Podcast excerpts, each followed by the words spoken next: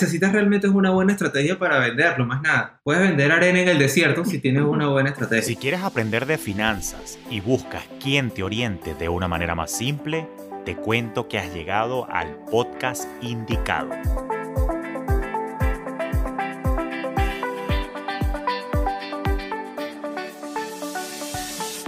Te habla Julio Cañas y esto es Finanzas Orgánicas, un espacio con recomendaciones y reflexiones para procurar tu bienestar financiero, donde también exploraremos tendencias para impulsar tu crecimiento.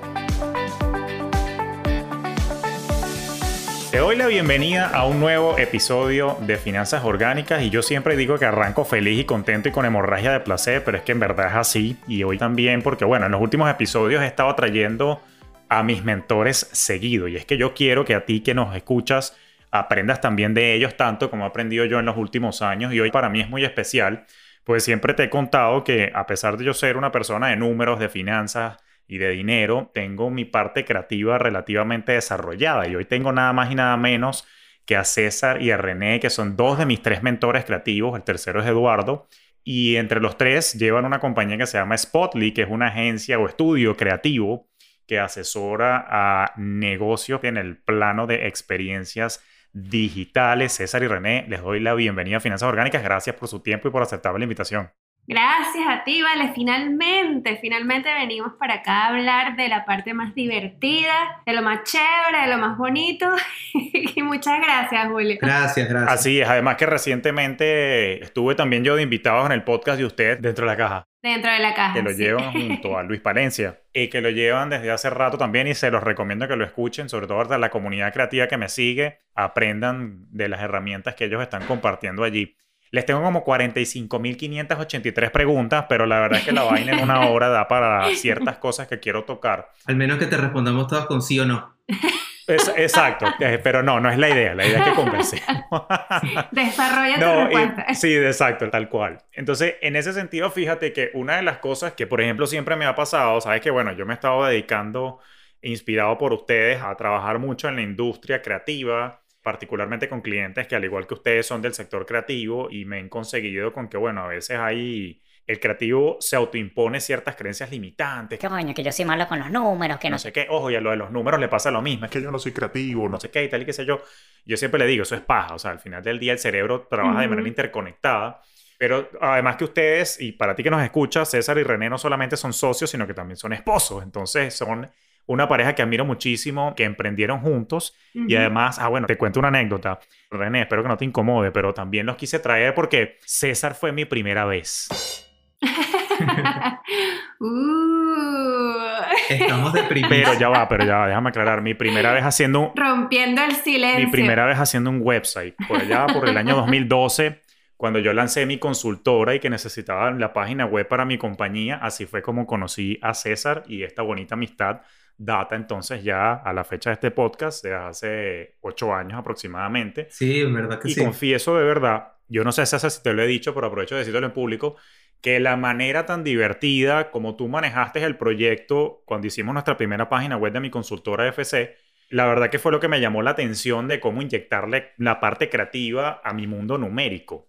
Ahora, pero lo que me inquiete y es parte de lo que quiero conversar con ustedes es, bueno, ¿cómo hacemos para inyectarle esa parte numérica a ustedes los creativos? O sea, ¿cuáles son los retos que ustedes sienten como diseñadores y creativos que ustedes se enfrentan cuando les toca manejar sus finanzas, tanto en el plano personal y ustedes también que son emprendedores de negocios también?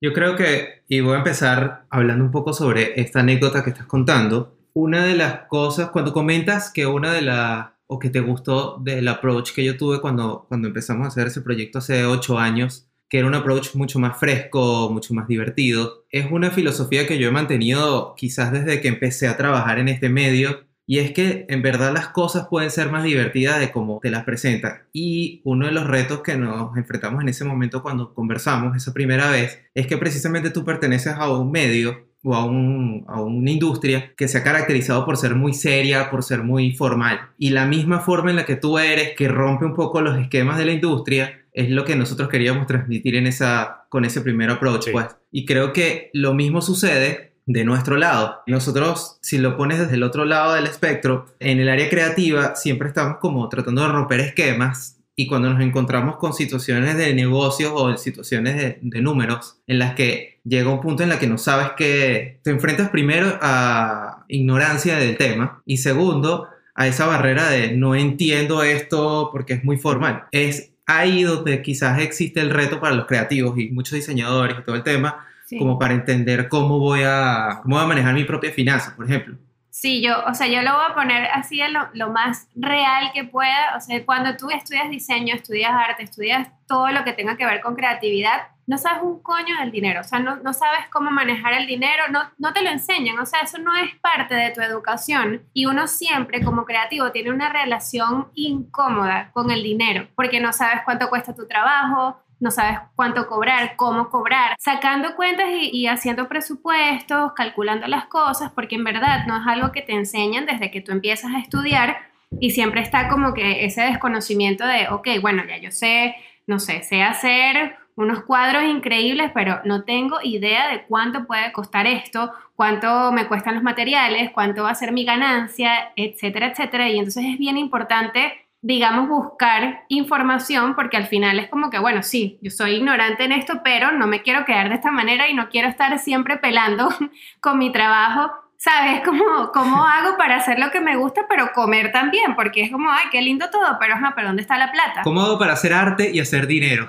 Sí, y o sea, en, en, nuestro caso particular, en verdad tú caíste también como anillo al dedo para nosotros, porque la manera en que tú explicas las finanzas es dummy proof. Es como, ok, mira, esto es lo que tú tienes que hacer, esto es lo que no tienes que hacer. Es como, ah, wow, nunca yo siempre lo digo, así. yo siempre digo, si no le entiendes a Julio, no lo vas a entender. Coño, gra gracias por lo que me toca, gracias por lo que me toca. no, eso es importante y debo decirlo, César y René junto a Eduardo, ustedes en, en Spotly como agencia siempre han sido una gran inspiración para mí desde hace ocho años de inyectarle un tema de creatividad y, si se quiere, una vena divertida a todo esto, porque la verdad es que el tema de las finanzas termina siendo súper árido y odioso. Y los pendejos colegas míos están, digamos, empecinados con tratar de explicarlos con palabrotas para resaltar su importancia. Y lo que no terminan de entender, y sí, esto es una crítica abierta a la gente en mi industria, es que no se trata de hacerlo más complejo para demostrar tu valor, es que la gente tenga resultados y ahí hay una transformación con lo que tú les explicas. De hecho, quiero decir, ustedes fueron los que me enseñaron, por ejemplo, el principio de la simpleza, el principio del minimalismo uh -huh. en el diseño, de ustedes aprendí que menos es más y lo he empezado a aplicar en distintas áreas y de eso se trata también que las explicaciones sean más sencillas. En vez de estar adornando tanto la vaina, trata de ir un poquito al grano, o sea, con suficiente detalle, pero no con exceso. Sí, entender tu público, básicamente, porque tú no le estás hablando a otro economista, Exacto. tú le estás hablando a una persona que no forma parte de no. tu industria. Entonces, ¿cuál es la manera más sencilla de explicar algo que es bien complejo para que alguien que no tiene los conocimientos que tienes tú entienda sí. al pelo todo lo que se está explicando? Pues? Y, llevarle, y llevarle ese conocimiento también a través de, de un medio que sea fácil de digerir también para la gente. Yo aquí quiero también como dejar constancia pública que por años le estuvimos diciendo a Julio que se abriera un podcast. Sí, es verdad. Que, que tuviera un podcast, podcast, por favor. Hasta que por fin nació Finanzas Orgánicas. Lo certifico, lo certifico. Ustedes fueron los primeros que venían peleando conmigo la idea. Yo estaba como reacio hasta que, bueno, pero gracias al empujón que ustedes me dieron es que mucho de lo que nos... Y también Nati, nuestra amiga Nati también. Nati también, por supuesto, que Nati es la esposa de Eduardo, socio de César y René, que fue alumna mía en la Universidad Católica hace una pila de años. Hace no mucho, no hay así Nati después que le estoy diciendo vieja. Después me meta yo en peos aquí y me mande a cerrar el episodio. Pero sí, eh, la verdad es que mm, ustedes han sido gran motivación y motor de muchos de los contenidos que yo he sacado. Y precisamente ahorita que dijiste eso, sí, es, es verdad. O sea, yo he visto mucho en la comunidad creativa que a veces tienen una relación si se quiere, como explico yo en el episodio Dinero Te Amo, eh, una relación un poquito evasiva con el dinero, porque quizás se escudan en el tema de que son creativos y también porque, como decía René, lamentablemente, y esto ya es común en todos los profesionales que he entrevistado en los últimos episodios, pan, esto no te lo enseñan en ningún lado. Ojalá algún día pueda yo tener alguna suerte de influencia en el sistema educativo a nivel mundial y podamos esto meterlo como currículum desde infancia, pero bueno, mientras tanto, para eso está finanzas orgánicas. Ahora, ustedes como creativos, ustedes han sentido, o sea, ¿cómo ha sido esa relación de ustedes con el dinero y cómo ha evolucionado en el tiempo? O sea, antes evadían el tema, se sentían enredados, ¿cómo se sienten ahora? O sea, ¿cómo ha evolucionado eso en ustedes? Bueno, yo creo que como todos los que nos tocó emigrar, al principio, o sea, cuando llegamos acá, era como "Uh, Dios mío, no entiendo nada, o sea, que esto es un sistema totalmente nuevo. Y en verdad, poco a poco fuimos entendiendo el valor de nuestro trabajo, cómo, cómo cobrarle a los clientes, cuál era la mejor manera de hacer las cosas y, digamos, de, distribuir tu tiempo para que le veas básicamente la ganancia. Y fue un proceso, o sea, como todo fue un proceso de aprendizaje. Y en verdad nosotros tenemos, digamos, la, la capacidad como pareja y, y individualmente de ser bien organizados con nuestras finanzas y eso es como un super plus porque en verdad sí nos gusta planificarnos porque no nos gusta estar nunca en problemas. O sea, tratamos como de ordenar las cosas, planificar para nunca estar en el peor momento posible o en la peor eh, situación posible. Pero sí, totalmente fue un aprendizaje de entender cuánto cuesta mi trabajo, cuánto cuesta el trabajo de César, cuánto cuesta levantar una empresa, tener un negocio, etcétera. O sea, en verdad fue un proceso bastante largo de, de aprendizaje, pero creo que ya estamos en, un punto. Sí. Todavía nos falta que jode por aprender a sí mismo, pero como todo. Pero siento que sí. O sea, ahorita sí tenemos una estructura económica, digamos. No, y me gusta eso que estás mencionando. Es algo que yo he repetido hasta el cansancio, pero qué chévere escucharlo de ustedes. Fíjate que dijiste estructura, dijiste orden, que son una de las cosas y uno de los principales valores que yo siempre promuevo, porque sin orden definitivamente no hay progreso y eso es súper, súper importante. Y dijiste otra cosa clave que como emprendedores les admiro, y ese es uno de los errores que cometen la mayoría de los que se están lanzando al ruedo con un nuevo negocio, que dijiste, entiendo mis costos, sé cuánto me cuesta lo que hago. Eso te permite tener también claridad para que al momento de tú fijar tus precios en tu negocio, no solamente en el ramo creativo, sino en el que sea, poder saber si efectivamente está siendo rentable o no. Hay mucha gente que opera y, digamos, pone el precio que le provoca y no sabe en verdad si está haciendo buen dinero o no porque no tiene claridad en sus costos. Y esto aplica tanto en el plano de negocio como en el personal. Tienes que tener claridad también en cuántos son tus gastos de vida para entonces tú saber qué decisiones vas a tomar con respecto a tus niveles de ingreso o tus niveles de venta en el caso de, de negocio. Pero sí, sin duda, y creo que eso lo dijo mejor que yo, ustedes saben, bueno, ustedes son amigos míos y me conocen, ustedes saben que a mí me gusta el pop art y para ti que nos estás escuchando, si no lo sabías, soy fanático del pop art en particular y admiro mucho a Andy Warhol. Y Andy Warhol tenía incluso una frase que él decía que hacer dinero es arte, trabajar es arte y un buen negocio es el mejor tipo de arte. Yo admiro mucho porque este fue un carajo, para el que no conoce la historia de Andy Warhol, que su arte lo convirtió en negocio. Y yo siempre he dicho que yo mi negocio lo trato de convertir en arte, el arte de la finanza, pero aún así no es fácil. O sea, la creatividad, y eso es una pregunta que tengo para ustedes, la creatividad en su opinión, ¿uno nace creativo o uno se hace creativo? Las dos. Yo creo que las dos. O sea, yo creo que todo el mundo es creativo, aunque suene súper cliché, es verdad, porque la gente automáticamente asocia la creatividad con el arte y dibujar y hacer cositas lindas. Cierto. No, ser creativo es resolver problemas y todos nosotros en algún punto de nuestras vidas tenemos que usar, ¿sabes? Nuestras herramientas, valga la, la cuña aquí para dentro de la caja, Dentro de la caja.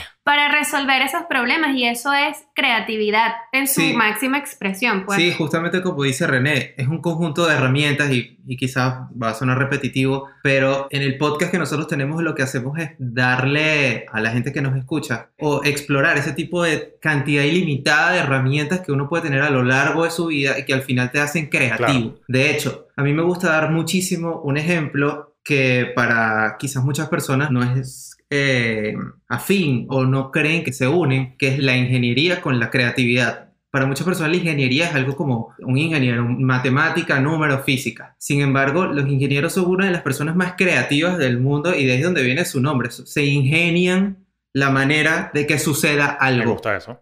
La mayoría de las cosas que los carros en donde andamos, cualquier cosa que implique ingeniería, implicó creatividad porque resolvieron un problema Ujú. De una manera creativa y aplicaron la ciencia para eso. Claro.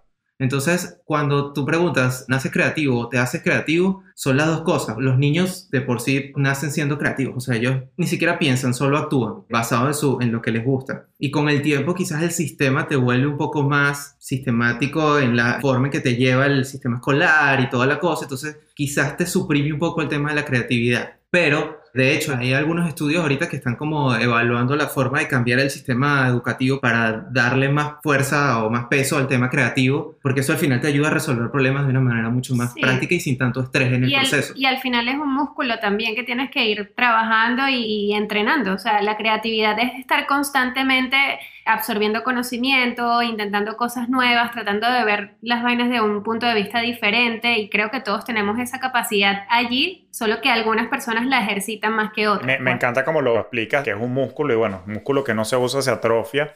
Ahora, y fíjate que a mí me apasiona mucho este tema de la creatividad, inclusive cuando yo saco como que la definición personal mía de inteligencia financiera, yo siempre digo que la inteligencia financiera es un conjunto de conocimientos y herramientas que consta de tres pilares fundamentales, la cultura financiera, la psicología del dinero y gracias a ustedes le agregué un tercer componente que es el pensamiento de diseño. Y el pensamiento de diseño, como ustedes bien saben, y para ti que nos escucha, es una metodología que viene de IDEO, que es una consultora de creatividad en California, donde ellos hablan de cómo con creatividad buscar soluciones que sean factibles y viables a los obstáculos o problemas que se te presenten. Es decir, como dijo César, es para que te las ingenies en medio de tu entorno.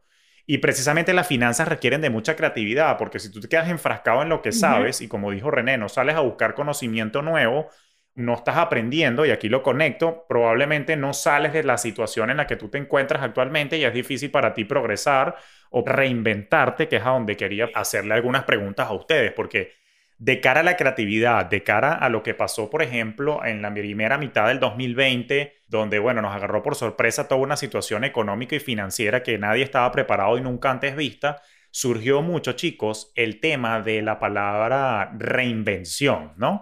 Que es una palabra que a muchos les genera ansiedad, a otros nos emociona, pero genera ansiedad porque la verdad es que el proceso de reinvención de alguien para poder hacer dinero de una manera diferente no es una vaina que ocurre de la noche a la mañana, es un proceso continuo. Pero el tema es, a ver, ¿cómo se reinventa uno? ¿Cómo empieza a aplicar uno la creatividad? Yo sé que ustedes en Spotly, por ejemplo, hacen consultorías creativas. ¿Cómo funciona y cómo trabajan ustedes con la gente que quiere lanzar un nuevo negocio? Este tema de las consultorías creativas. ¿Qué tips nos dan ahí para uno aplicar creatividad que sirva luego para entonces una reinvención. Sí, si no te reinventas, te mueres. Sí. Así de sencillo. O sea, al final nosotros estamos ahorita viviendo en un mundo muy acelerado en el que todos los días las cosas cambian, evolucionan, están saliendo tecnologías nuevas siempre, tendencias nuevas, etcétera, y en verdad los negocios tienen que tener la capacidad elástica de adaptarse y de, de estar siempre abiertos a, digamos, a hacer un shift en su negocio, a hacer cambios necesarios. Y en verdad nosotros en la agencia a muchos de nuestros clientes les hacemos asesoría creativa en donde ellos tienen su equipo interno, digamos, que ejecuta y nosotros traemos toda la parte estratégica y creativa para que ellos ejecuten esa idea. Es decir, mira, la meta para nosotros es lanzar un producto a mediados del año. Ok, danos toda la información, nosotros desarrollamos toda la estrategia creativa, todos los canales en los que tú deberías estar, todas las cosas que tienes que hacer. Yo te regreso ese material y tu equipo se encarga de ejecutar. Sí, y eso funciona tanto para pequeñas empresas, inclusive una empresa que sea una persona, hasta compañías grandes. Nosotros hemos trabajado con los dos extremos y aquí lo que nosotros aplicamos básicamente es esa elasticidad que está hablando René y tratar de desde afuera poderle darle a las personas las herramientas y decirle, oye, tú puedes hacer esto. y, y es totalmente entendible. Por eso inclusive te pueden llamar a ti como asesor financiero, porque uno, estando en esa situación, tú, que es mi dinero, quizás yo no veo la salida, no la estoy viendo, pero necesito llamar a un asesor financiero para que me ayude como a ordenar mi finanza. Lo mismo sucede con la creatividad estratégica. Es, yo estoy haciendo algo con mi negocio y probablemente yo desde, mi punto de vista no entiendo hacia dónde agarrar y ahí es donde nosotros entramos como para ayudarte a, a estructurar todo. Sí, y también a, ayudarte a optimizar los recursos que tienes, ¿sabes? Porque mucha gente tiene, digamos, como ese equipo eh, interno o tiene a alguien que, no sé, le ayuda a hacer las gráficas, etcétera, y es como, que me hace falta este pedacito y entonces agarras un pedacito de ese presupuesto, no tienes que gastar tanto dinero en ejecutar todo y en verdad haces, digamos, un gasto necesario para que tu equipo ya entonces haga todo el resto del trabajo. Pues y en verdad a nivel económico también es digamos, un golpe menos fuerte para la, compañía o para la persona que busque una asesoría con nosotros. No, y a mí me parece genial eso que ustedes hacen y fan del trabajo que ustedes hacen con los clientes en la asesoría creativa y César dio en el clavo ahorita con algo. De hecho, creo que ya yo lo he mencionado en algún episodio pasado, pero está demostrado científicamente desde el punto de vista de neurociencia, de cómo funciona el cerebro, que cuando estamos, por ejemplo, en momentos de estrés o cuando estamos ofuscados, más o menos utilizando la parafraseando a César, técnicamente nos ponemos más brutos. O sea, el coeficiente intelectual cae, ¿no? Porque un tema del estrés, el cerebro, la sinapsis cerebral no está funcionando bien. Y precisamente es ahí donde yo le veo el valor, valga la cuña, a el tema de la asesoría financiera, el tema de la asesoría creativa y estratégica, el tema de la asesoría de mercadeo digital con ustedes también, porque como uno no está emocionalmente comprometido con el estrés del momento, nosotros estamos como con una cabeza fría viendo qué es lo que está pasando con el negocio. Eso es exactamente lo que yo hago cuando a mí, por ejemplo, un cliente me llama y me dice, Julio, yo quiero que tú me hagas una auditoría financiera.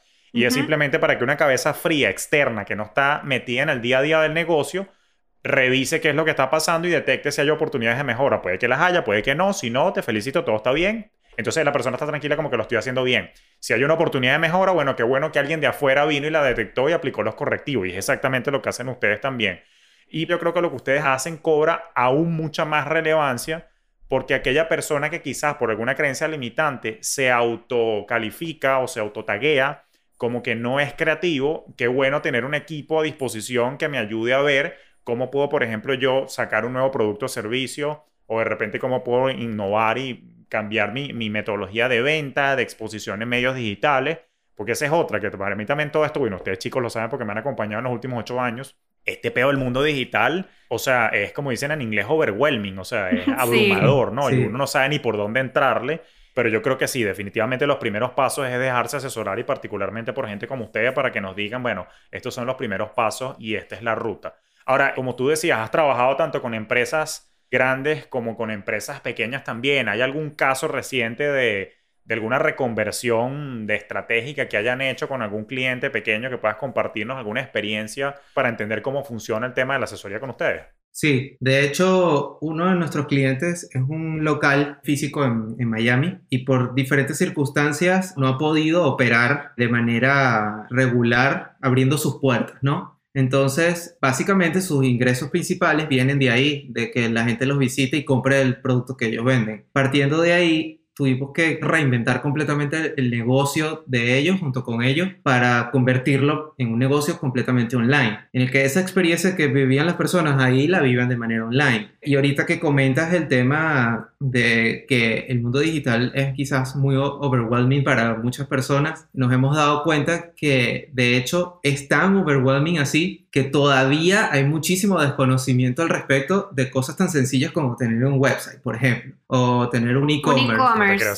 Sí, sí, sí, total. Nosotros nos sorprendimos, o sea, en verdad tuvimos que pasar por una situación como súper difícil con todo esto que pasó en el en el maravilloso 2020 para que muchos clientes se dieran cuenta como, ah, coño, yo puedo vender online. Y nosotros como, no, sé, no, puede ser. Sí, entonces ahí hay una labor aún más, que es de no solo asesorarte creativamente, sino hacerlo desde un punto de vista educativo también, explicarte todas las posibilidades que hay, cuánto hasta dónde puedes llegar, toda la audiencia que le puedes llegar con un e-commerce, por ejemplo. Sí, y no subestimar tu producto, porque creo que eso también fue algo que vimos con varios clientes que era como que no, pero yo no creo que la gente lo vaya a comprar o no, pero es que ahorita eso, ¿quién va, sabes, quién va a hacer eso online? Eso no es prioridad para la gente. No subestimes al mercado, o sea, si tú tienes un buen producto, o sea, ya, ya lo tienes, ya está ahí, ya tienes una base, ¿por qué estás subestimando el performance de ese producto? O sea, lánzalo y la gente decidirá si lo quiere comprar o no y pues obviamente allí también está nuestra tarea de hacer una estrategia para que eso se dé pero no, no te quedes como paralizado pensando que no, no, eso no es prioridad para la gente o no me lo van a comprar. no, no, no, no, no. Sí, muchos de los, de los dueños de negocio no son el target que compre ese producto. Y entonces ellos muchas veces actúan como que ellos son los compradores de ese producto, cuando realmente ellos no son los compradores, el target es otro y tú tienes que hablarle diferente. Coño, qué bueno eso. De hecho, me hiciste recordar, César, porque no sé si tú te recordarás de ese cuento que me echaste, que tú una vez estabas en una reunión con un jefe tuyo y cuando el equipo creativo le presentaba una idea a él, el jefe inmediatamente decía como que no soy target. Pero él tenía la relativa humildad para decir como que, bueno, a mí no me convence, pero no quiere decir que al mercado no. Claro. Y, César y René acaban de dar un súper, súper tip y súper dato, porque te lo digo yo desde el otro lado de la calle, ¿no? Como el que, que no viene de mercadeo, el que viene es de finanzas y ya a veces uno mismo se pone esas trabas mentales como que coño, ¿verdad? ¿Quién me va a comprar esta vaina en medio de esta situación que está ocurriendo? O de repente porque tú estás en una situación financiera en particular, tú mismo dices, no, pero es que yo no compraría esto ahorita, claro, pero es que no todo el mundo está allá afuera, como dicen en francés, pelando bola como tú, si es que estás pelando bola en ese momento. Entonces uno mismo se pone a veces esas trabas. Exactamente. Y no todos son Y no Julio. todos son Julio, no todos son César, no todos son René, no todos son Eduardo. Tienes toda la razón. Y eso, debo confesar acá, momento de vulnerabilidad del episodio, a mí me ha pasado en el pasado eso. No me digas, Julia. O sea, eh, como que en un momento como que, coño, no voy, no, no voy a sacar este curso, no voy a sacar esta vaina, porque, coño, al final del día, ¿quién va a comprar esta vaina en medio de ahorita de, de, no sé, de esto? Esto no es tan relevante. Resulta que, como diría el gran filósofo eh, Pedro Antonio Cañas, mi padre que en paz descanse, él decía, hijo, hay público y personas para tu vaina. Así mismo. Lo peor que puedes hacer es no hacer nada. O sea, Sí. Si ya tienes, si ya tienes el conocimiento, o ya tienes el producto, o ya tienes el servicio, ponlo allá afuera, ponlo allá afuera y ve cómo se comporta y ve adaptando para que la vaina vaya funcionando Lo que mejor. necesitas realmente es una buena estrategia para venderlo, más nada. Puedes vender arena en el desierto si tienes una buena El estrategia. punto ese, es verdad. Eso me gusta. Sí, bueno, pero fíjate, ahí- ahí es donde entran ustedes a destrabarlo a uno con esas pendejadas que uno suele cometer como dueño de negocio también, porque bueno, uno, uno empieza a bloquearse uno mismo, pero René, me encantó lo que acabas de decir, o sea, lo peor que puede ocurrir o sea, es que no hagas un carajo y no, no testees qué es lo que está pasando en el mercado, pero sí, al final del día deja que sea el mercado el que te dicte si la cosa está bien encaminada o no. Y bueno, eso es parte de aplicar esa creatividad. Ahora, César, empezaste a asomar un punto que me ha llamado la atención. En episodios anteriores, yo he explicado que hay desde el punto de vista de, de los emprendedores, ¿no? Dueños de negocio, freelancer, hay como dos tendencias, ¿no? Quienes son creadores y quienes son intermediadores. Y explicaba en ese episodio que creador es la persona que, como el nombre lo indica, crea un nuevo producto o servicio, e intermediador es quien no es que no es creativo, pero quizás su cableado cerebral no le dio para crear ese nuevo producto o servicio, pero sí intermedia algo ya existente, un vendedor. Y yo explicaba en ese episodio que eso es el típico pana que uno tenía cuando estábamos chamos. Al menos en Venezuela era el portu que vendía toda vaina. En otros países le llamarán el turco, lo que sea, los comerciantes, ¿no? Entonces, ese es el intermediador. Ahora, en esta era digital en particular, y dado lo que vivimos en la primera mitad del 2020, noté que eso que tú mencionaste, el e-commerce, cobró aún más vida, ¿no? Porque la gente que ya de por sí compraba online, yo siempre lo he hecho, por cierto, valga la cuña para Amazon, que soy cliente de ellos desde el año 2001, pero veo que ahora más que nunca se acentuó el tema de las compras online y aquellas personas que tienen perfil intermediador en mi comunidad me han preguntado y honestamente no he sabido responderle cómo le entras al mundo del e-commerce,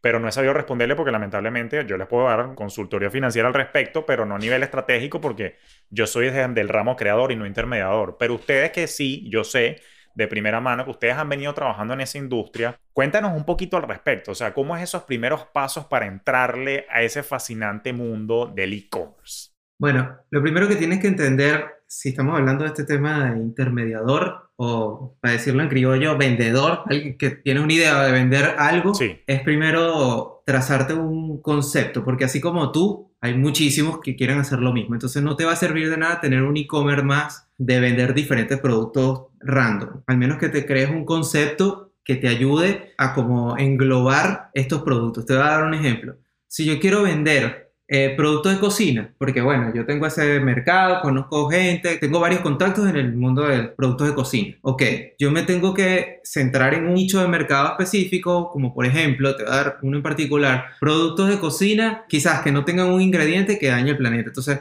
vendo jabones para lavar los platos que sean eco-friendly, el jabón del dishwasher para limpiar. Entonces, yo vendo como diferentes productos, pero voy creando una marca sólida alrededor de eso, porque eso me va a permitir seguir agregando más productos a mi cartera de productos sin que se sienta como un desastre, sin que se sienta como un mercadito. Sí. Que como que, ¿qué, qué vendes tú? No, bueno, yo vendo libros. Si vendo libros, ¿qué libros vende? Bueno, resulta que yo creé una marca de libros este, de ficción y todos mis libros son puros libros de, de ciencia ficción, por ejemplo.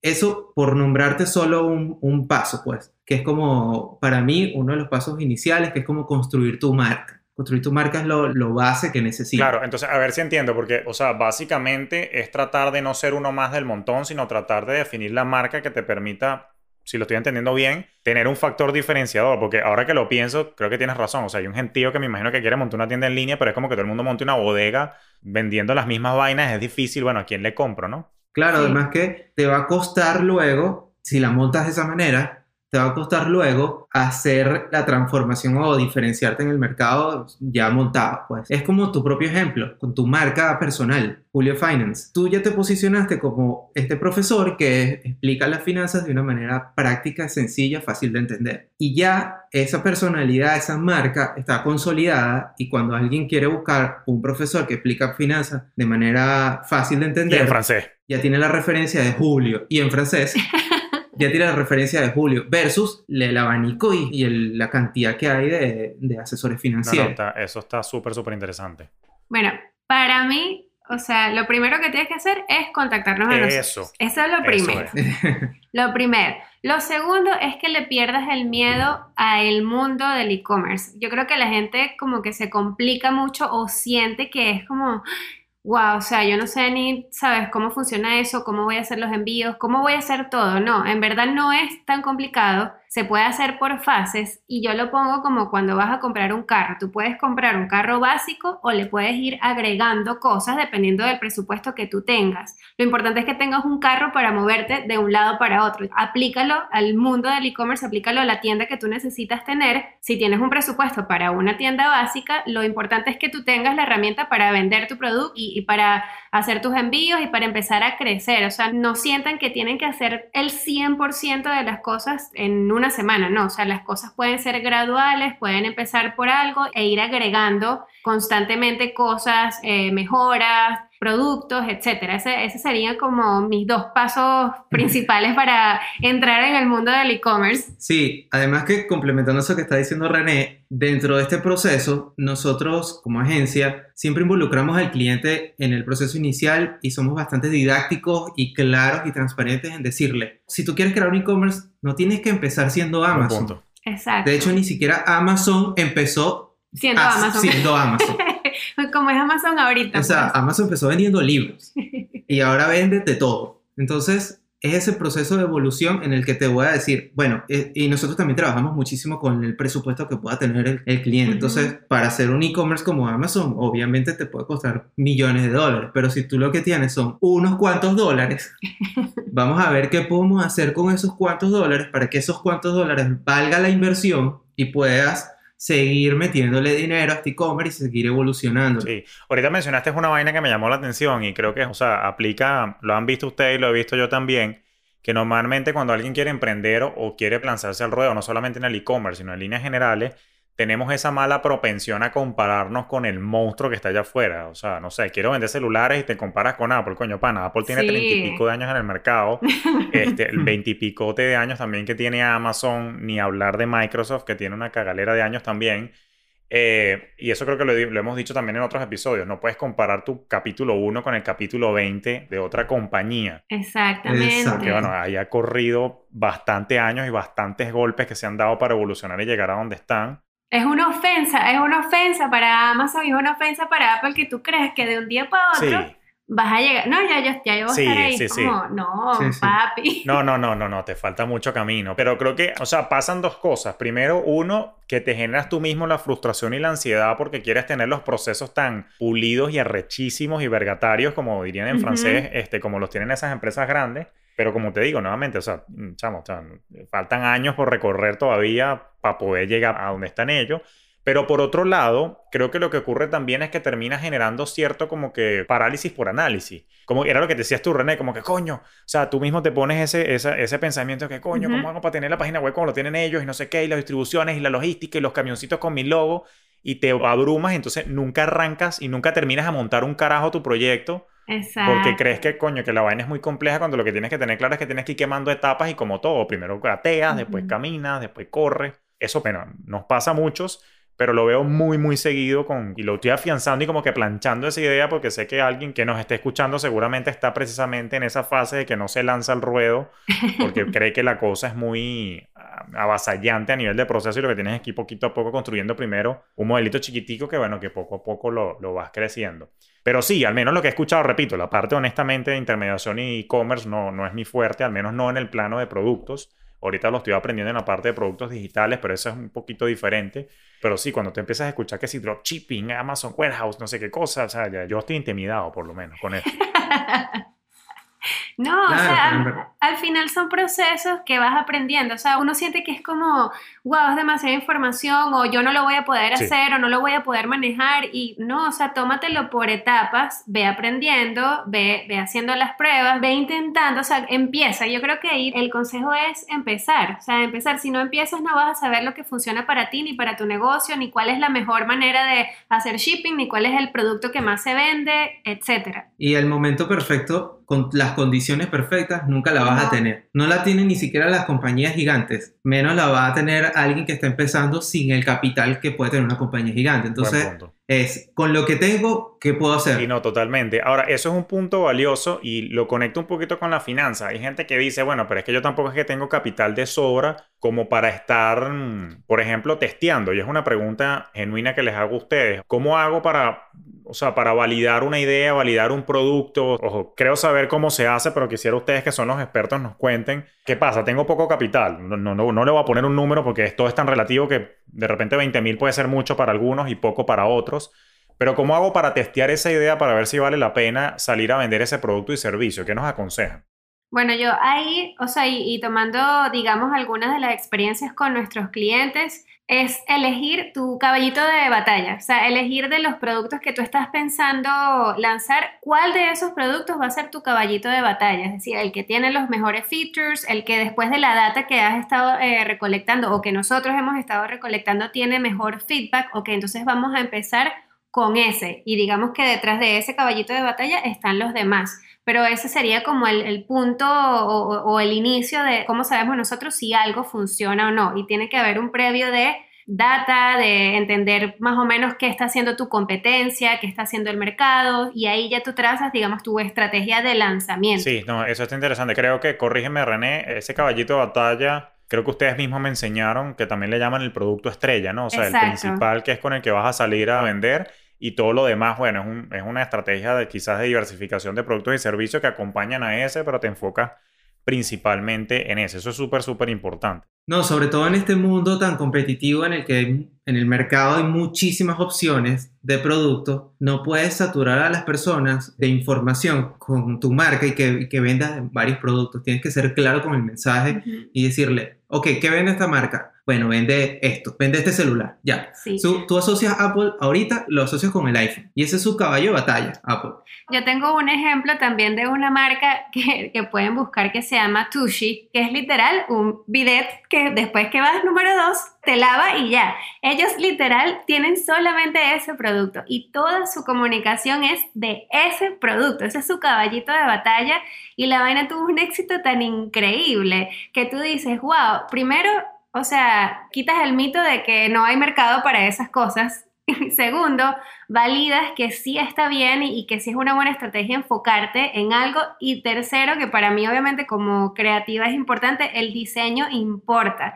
Los visuales importan, cómo tú presentas tu producto, así sea una servilleta, importa demasiado porque la gente es muy visual también. Entonces creo que esos serían como mi- mis tres ingredientes también para que si tienes un producto, si tienes Me algo, encanta.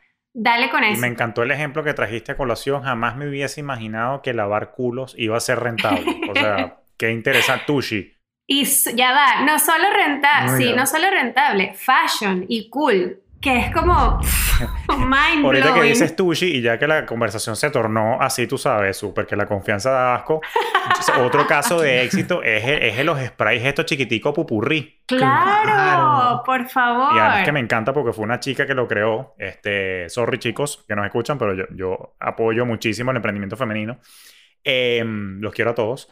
Pero es por eso, o sea, como que la chama en una, en una ocasión, no sé, le dio pena ir para un baño en la casa de un amigo y como que, o amiga, entonces como que, bueno, ¿cómo resolvemos este peo de no dejar yo el baño oloroso?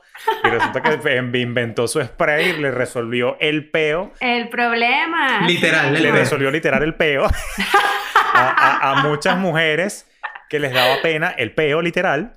Entonces, este, bueno, ahí estaba, eh, consiguió su nicho de mercado, pupurrí, pupurrí, pupurrí, y él es un producto súper exitoso. Y lo cómico de todo el cuento es eso, que este es un producto que tú dices, qué vaina tan loca, pupurrí, un lavaculos, un no sé qué cosa, y resulta que son Ajá, marcas ajá, súper exitosas. Pero, a ver, lo que estoy aprendiendo de estas, aquí ya poniéndome un poquito más serio para, para agarrar como que el mensaje, es que ellos tenían claro el problema que estaban resolviendo, fueron a por él, se enfocaron en su caballo de batalla, que era su problema principal, y entiendo, René, que me estás diciendo que le metieron entonces cariño a los visuales para que fuera, como dicen en inglés, appealing, o que llamase la atención el concepto, ¿no? Exactamente. Atractivo. Atractivo.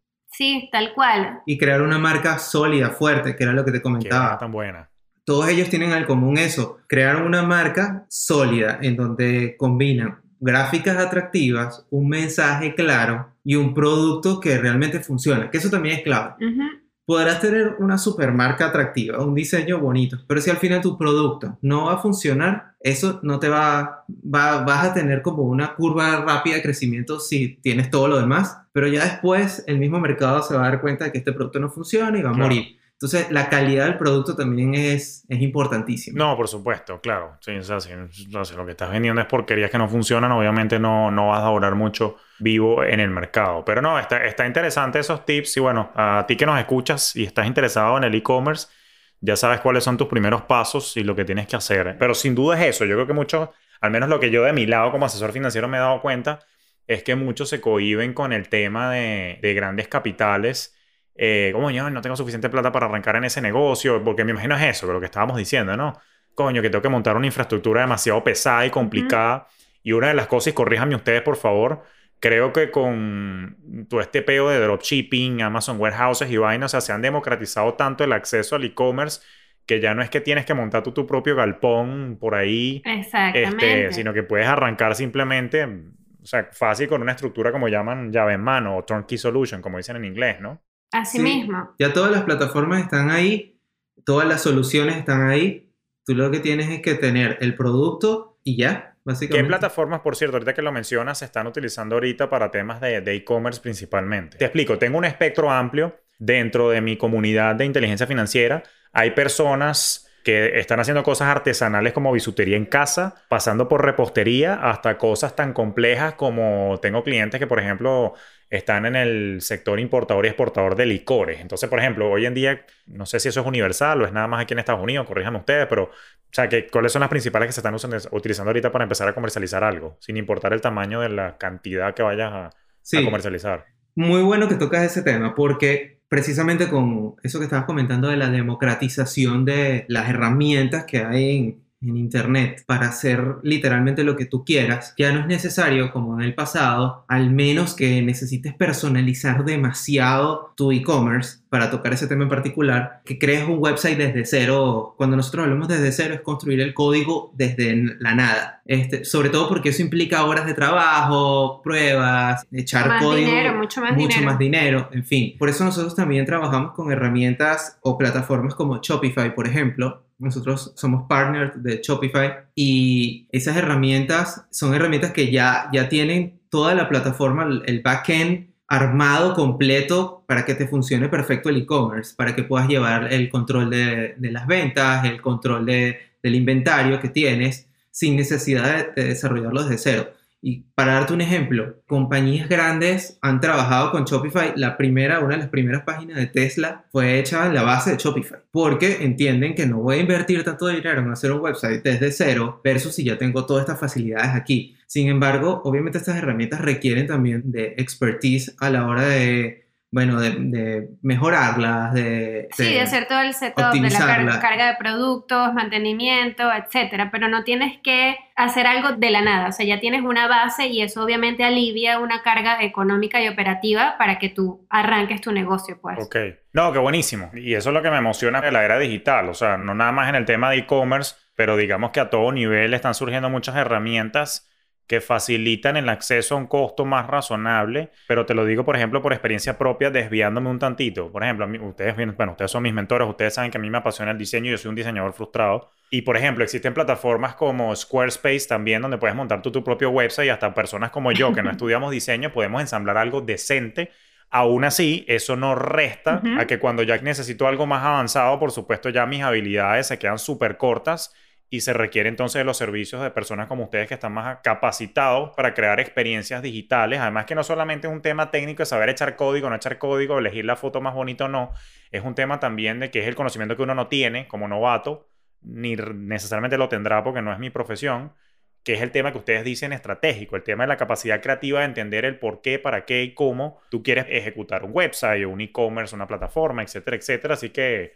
a ti que nos escuchas, Está bien que seas creativo y que quieras poner en práctica tus habilidades, pero por favor asesórate para que puedas tener una estrategia a la medida de tus necesidades. Y también creo yo que es la importancia también de la asesoría, y siempre lo digo, para evitarte los coñazos, como dicen en criollo, ¿no? Porque los coñazos duelen. Así mismo. Eh, y no tanto en dinero. Yo digo que el dinero va y viene, pero yo la razón por la cual valoro tanto la asesoría a todo nivel, o sea, no nada más financiero y creativo, sino a todo nivel, es para el tema de que me ahorra tiempo. O sea, yo me puedo dar dos años golpe con las plataformas para entender cómo funciona, o me ahorro dos años de camino simplemente dejándome asesorar por ustedes desde el punto de vista creativo y de, y de cómo montar la plataforma para evitar los errores comunes y no tener que yo que repito, más que dinero, perder tiempo, que es algo que a mí me molesta un poquito más incluso, porque una vez más el dinero va, va y viene. Pero no, la verdad es que es súper, súper interesante y, a todas estas, o sea, retomo una cosa que conversamos hace, hace unos cuantos minutos y es que yo creo, es mi humilde opinión, mi humilde opinión, no sé, yo no soy dueño de la verdad, pero guste o no, a mí me parece que la gran mayoría de las personas hoy en día, tanto en el plano profesional como las personas que están emprendiendo, a mí me parece que guste o no, tienen que todas digitalizarse. En el plano personal, yo opino que quien está en el sendero corporativo, de una u otra manera, tiene que crear, y eso lo hablé en un episodio con otra mentora, Lorelaine González, tiene que crear una marca personal, porque hasta para cambiarse de trabajo tienes que venderte a ti mismo. Y si no tienes marca, es difícil que tú puedas sobresalir de la competencia de las otras mil personas que pueden estar aplicando para el mismo cargo, ¿no? Más en un mundo tan interconectado y más ahora con trabajo remoto donde todos están compitiendo por el mismo puesto. Y desde el punto de vista de negocio, lo decía César, si no tienes una diferenciación, si no tienes una estrategia clara, vas a ser uno más del montón y difícilmente vas a traer a tu tribu que te compre el producto o servicio que, que tú ofreces. Eso me parece importante, ¿no? Ahora, y ya para ir cerrando, eh, porque nos quedan unos pocos minutos, algunos tips iniciales para empezar a diferenciarse. O sea, ¿cómo, hace uno eso desde el punto de vista de negocio en una, en una primera etapa? Yo creo que todo depende del producto en el que te quieras enfocar, porque depende muchísimo de qué es lo que tú estás ofreciendo, cuál es el problema que estás resolviendo. Entonces, Sí, o sea, creo que depende mucho de, qué quieres hacer, si es un servicio, si es algo físico que quieres vender, analizar la competencia, porque es la única manera de entender realmente qué es lo que está allá afuera y qué es lo que yo tengo diferente que las demás personas no tienen, pues. Sí, básicamente yo lo resumiría en cuál es tu propuesta de valor. ¿Cuál es lo que, eso que las personas van a identificar en ti que le estás aportando? Ok ya una vez que lo identificas o lo identificamos en equipo, eso, eso requiere tiempo, pero una vez que ya lo tienes ahí, ya partiendo de ese punto, ya empiezas a construir todo lo que viene alrededor. Me gusta eso. Entonces, tener claridad, resumo allí, tener claridad en cuál es tu propuesta valor, que de hecho es el paso número uno de una metodología que ustedes conocen y que yo también utilizo mucho, que es del, del modelo de generación de negocios o Business Model Canvas y sin duda, eso entiendo ahora mejor. Desde el punto de vista de mercadeo, ayuda primero a entender quién eres tú. De hecho, se parece mucho a un consejo que yo doy en el plano personal. Pues yo digo también como que tienes que pasar por un proceso de autoconocimiento para tú saber cómo proyectar tus talentos y monetizarlos. Entonces, bueno, prácticamente pareciera ser el mismo concepto que vamos a aplicar en el plano de negocio. Y con eso, entonces, me imagino que ya más de la mano con ustedes podemos empezar a adentrarnos en el, no solamente en el mundo del e-commerce, sino en la digitalización de los productos y servicios que tengamos. Así mismo. Chicos, de verdad que les estoy eternamente agradecido por no solamente educarme en los últimos ocho años, sino ahora sumarse a mi causa y a quien nos escucha, pues compartirle un pedacito de, de ese conocimiento. Pero cuéntenos un poquito antes de cerrar, ¿en qué vainas andan? ¿Qué están inventando? ¿Cómo seguimos aprendiendo de ustedes? ¿Cómo los contactamos? ¿Sus redes sociales? Cuéntame un poquito. Bueno, para nuestra agencia las redes sociales son arroba Square. Igual los tienen que escribir porque el, el nombre es un poquito tricky de, de escribir. Se los pongo aquí en la descripción del episodio, se los voy a poner. Exacto, tranquilo, Julio lo va a poner. Eso, eso. Y como proyecto personal, bueno, ya lo mencionamos al, al, inicio del podcast, tenemos nuestro podcast que se llama Dentro de la Caja, que hacemos con dos personas súper talentosas que son Luis Palencia y Chesca Ballesteros, en donde hablamos de, de exactamente todo, todo lo que hemos venido conversando, cuáles son esas herramientas que tienes dentro de tu caja y cómo le puedes sacar provecho a todo eso. O sea, no, digamos que no, no tienes que ser perfecto ni, ni dominar todas las cosas para arrancar a hacer algo o para tratar de mejorar lo que estás haciendo y básicamente de todo eso hablamos en el podcast. No, está buenísimo. Y recuerden, ya lo sentenció René, la creatividad es un músculo que se trabaja, si no se trabaja se atrofia y creo que dentro de la caja nos puede dar esas herramientas para mantener ese músculo papiado, ¿ok? Y tener, mantenerlo activo. Es el gimnasio creativo, así que se los recomiendo. Además que tuve por ahí el gusto de acompañarlos en un episodio, así que bueno, a ti que nos escuchas, anda a escuchar también dentro de la caja para que desarrolles esa creatividad que te recuerdo que es parte de la descripción de inteligencia financiera, es el tercer pilar de inteligencia financiera. Tienes que desarrollar esa creatividad para que puedas confrontar cualquier obstáculo financiero o personal que se te pueda presentar en la vida. Así que chicos, una vez más, gracias por acompañarme. Creo que no va a ser el último episodio que hagamos juntos, porque aquí hay mucha tela por cortar en el ámbito de experiencias digitales. Además que de la mano de ustedes yo he crecido bastante y me ha funcionado. Mil preguntas más que hacer, pero bueno, será hasta un próximo episodio. Así que bueno, gracias por acompañarme hoy, chicos. Gracias a ti, Julio. Gracias, Julio. Vale, bueno, y esto fue un episodio adicional de Finanzas Orgánicas, donde siempre tratamos de hablar de finanzas al natural, sin aditivos y tecnicismos. Y bueno, si te gustó el episodio y te estamos dando full valor en esa fase de reinvención y desarrollo de creatividad financiera, pues déjanos un review. Cualquier cosa escríbeme por mis redes sociales en Julio Finance, que sabes que siempre estoy atento a contestar tus inquietudes y sugerencias. Así que bueno, te espero en el Instagram y te dejo por acá anotado el resumen del episodio y las redes sociales de César René y Spotly para que los contactes también en caso que necesites fortalecer más esa creatividad. Nos vemos en un próximo episodio. Esto fue Finanzas Orgánicas con Julio Cañas.